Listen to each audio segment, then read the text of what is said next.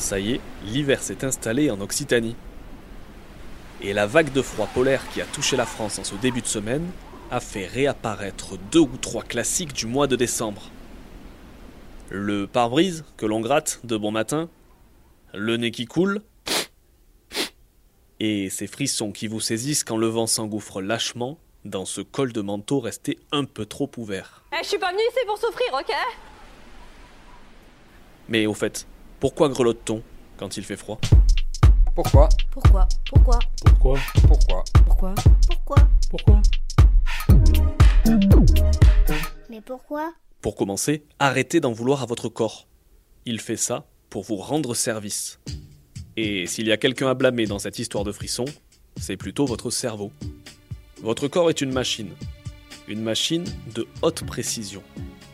Et pour fonctionner à sa pleine capacité, il a besoin de maintenir une température interne d'environ 37 degrés. Et c'est à votre cerveau que cette tâche, pas si simple, a été confiée. Qu'est-ce que c'est que ce pays? C'est pas possible. Il fait au moins, moins 8000. Bref, votre température corporelle baisse. Votre cerveau s'en rend compte et il déclenche le mécanisme du frisson. Mais en fait, c'est quoi exactement un frisson?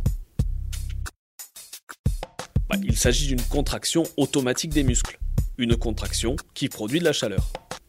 Et je vous avais dit que votre corps était une machine sacrément bien conçue. Le problème, c'est que ce réflexe de thermorégulation a aussi ses limites. D'abord parce qu'il est extrêmement gourmand en énergie, même si on ne s'en rend pas forcément compte.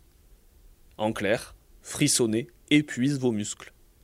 Et puis, on va pas se mentir, quelques frissons ne remplaceront jamais un bon chauffage central. Si vous ne prenez pas en compte ces messages que votre corps vous envoie, et que vous laissez votre température continuer à descendre, le grelottement va finir par s'estomper. Et ce n'est pas vraiment bon signe. Car en dessous d'une température corporelle de 35 degrés, on entre en hypothermie.